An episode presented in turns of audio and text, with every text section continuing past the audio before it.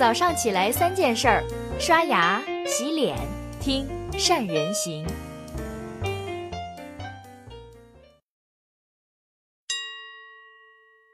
大家好，我是宋子。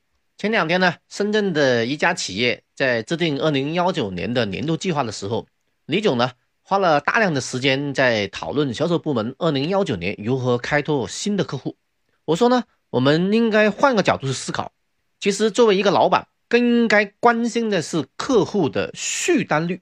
那为什么呢？因为关心新客户，侧重的是你的销售能力。新客户呢，有可能被销售员忽悠进来。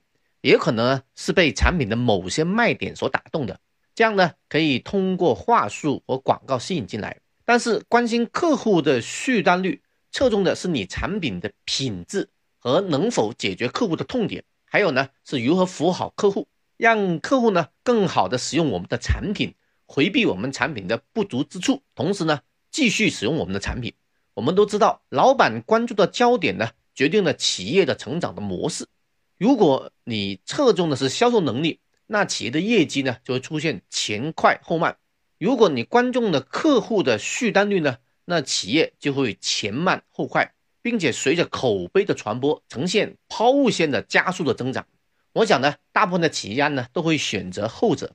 那今天呢，和大家分享一下阿里的高续单率的客服服务的核心机密，也就是呢。阿里从三板到航母的九大发动机里面的第八个发动机——客服管理系统，大部分人呢可能觉得客服是类似电信啊、银行的接线生，是一种很平凡的工作，那会被大部分所忽略。但是在阿里呢，却非常之重视这个部门，因为开发一个新客户的成本是维护一个老客户成本的五倍。他们对客户管理系统呢有一个新的定义，阿里认为呢。客户服务系统是企业，尤其是销售服务型企业的重要构成部分，也就是以客户为中心，以提升企业的知名度、美誉度和客户忠诚度为目的的企业商业的活动的一系列要素的构成。那其中包括有四部分：第一，客户服务的理念；二，固定的客户服务人员；三，规范的客户服务的内容和流程；四，每一个环节有相关服务的品质要求和考核。那很多人呢知道阿里的中供铁就销售能力很强，但是很多人都不知道阿里这么强大，它背后的客户服务体系才是销售强大的根基。阿里是如何站在客户的角度去做客户服务系统的呢？金哥哥透露，阿里的客服理念是：你对客户做的服务，要是像对一对一的服务，一对一的服务是很难做的。那何况是阿里巴巴国际站、中文站上面呢，有上百万的客户。那计算下来，那成本呢，就是很吓人的。那是马云在忽悠人吗？啊，其实真不是。阿里呢，让客户觉得一对一的服务的关键就在于前期做大量细致的工作，把客户服务的体系呢，它分成了有四个阶段，这也是呢阿里高续单率的核心的机密。第一个阶段叫做蜜月期，就是一到三个月。站在销售这个角度而言呢。在客户没有合作之前，那我们肯定会全方位的，甚至是立体的方式去展示我们的服务，或者是把你的产品呢给客户带来的好处和优势展露出来，那从而呢让客户能跟我们合作。这个时候呢叫做蜜月期，因为他们会很认可阿里巴巴带给来的这些产品以及服务，那包括阿里给的这些建议，比如呢他们会很乐意去听取这些阿里的客服的人员甚至销售人员给的一些建议和意见。那但这个阶段呢，相对应的客户的核心工作是什么呢？就是要给客户降温。对，没错，就是降温。这个降温是指呢，一客服呢要对客户去详细沟通彼此间要相互配合要做哪些事情。二，并且呢要帮助客户去检查前三个月的一些基本动作，哪一些要做到位，哪些是没有做到位的。那三，主要是协助辅导客户要怎么样去使用阿里巴巴这个平台。那简单点说呢，蜜月期就是在平时感觉很好的时候要签好婚前协议。那我们不要把客户的状态变成呢，只要上了阿里巴巴平台之后，我以后就不用管了，躺着睡觉就能够在平台上面接到单子。因为如果你让客户这样想，你就会很头疼的。那为什么会很头疼呢？我们来看一下第二个阶段，叫做怀疑的萌芽期，也在四到六个月左右的时间。前三个月呢，按照你所布置的工作都做了。但是呢，没有实现预期中的这样的效果。那如果我们的客服体系不能给到客户很好的支撑、协助和帮助的话呢，那么接下来之后，客户就会对公司里面产生不信任，而且会产生这个负面的口碑传播。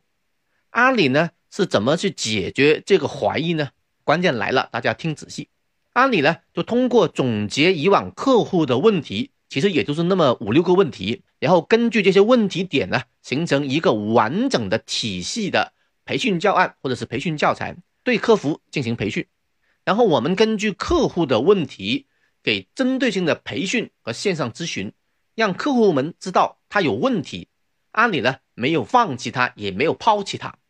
那这样服务呢，基本上就让客户重新回归到我们正常的方向来。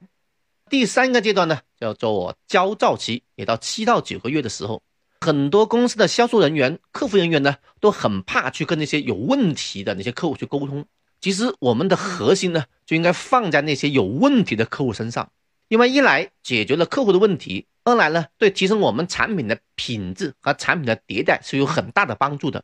那么有问题的客户的心态的情况是什么样的呢？是很焦躁和烦躁。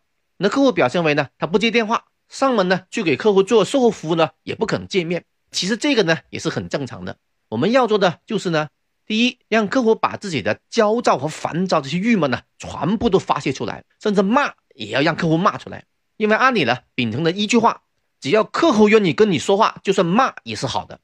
那第二呢，我们要站在专家的角度，是给客户去看数据，去分析同行。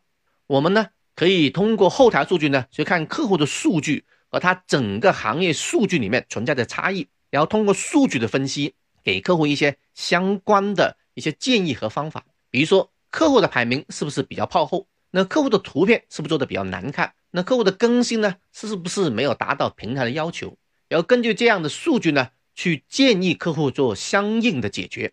那其实呢，阿里呢是最喜欢这个阶段客户，因为当客户出现问题的时候，就是客户能够重新买单的时候。比如呢，发现了客户的排名比较靠后的时候，那么客服呢就会建议客户去买一些排名，然后再拿出他同行的数据分析，告诉他只要排前多少位，整体的数据呢就比同行好看了，等等等等等等。第四个阶段呢叫重拾信心，也就是说十到十二个月的时候，经历了前面的三个阶段，那这个时候呢，百分之七十以上的客户所产生的百分之七八十的问题呢，基本上都解决了。但是呢，我们不排除依然有些客户工作。做的很好，但是到了第十个月，依然呢没有达到预期的效果，那我们呢都叫它处于叫失望期。那这个时候，我们的客服应该做什么呢？用一句话来概括，叫做重拾信心。阿里的客服是这样做的：一要分析成功的案例，让客户呢看到阿里巴巴平台上能把业绩做好的同行或者别的行业做得好的老板是怎么具体怎么做才会出效果的。二明确有些行业呢。在阿里巴巴上面是需要沉淀一些时期的。三，那协助客户做好呢明年的一些工作计划和规划。那四呢，举办一些客户的交流和答谢会，让成功的客户呢去交流引导这些客户去重拾信心。那听到这里呢，大家应该知道呢，阿里是怎么成功的吧？那不是呢，马云那个大忽悠带着一群小忽悠，靠忽悠给忽悠回来的，的确是做对了很多事情。值得我们去学习的，我总结成三点：一、分阶段的总结客户的需求和共性的问题；二、针对客户的共性问题呢，找到针对性的问题的解决方案；三、形成客服的流程和标准。希望通过今天的分享，帮助大家理解阿里的客服的核心理念，搭建呢一个属于我们自己的高续单率的客服体系，把客服部门变成公司的利润部门，而不是成本部门。好，谢谢大家。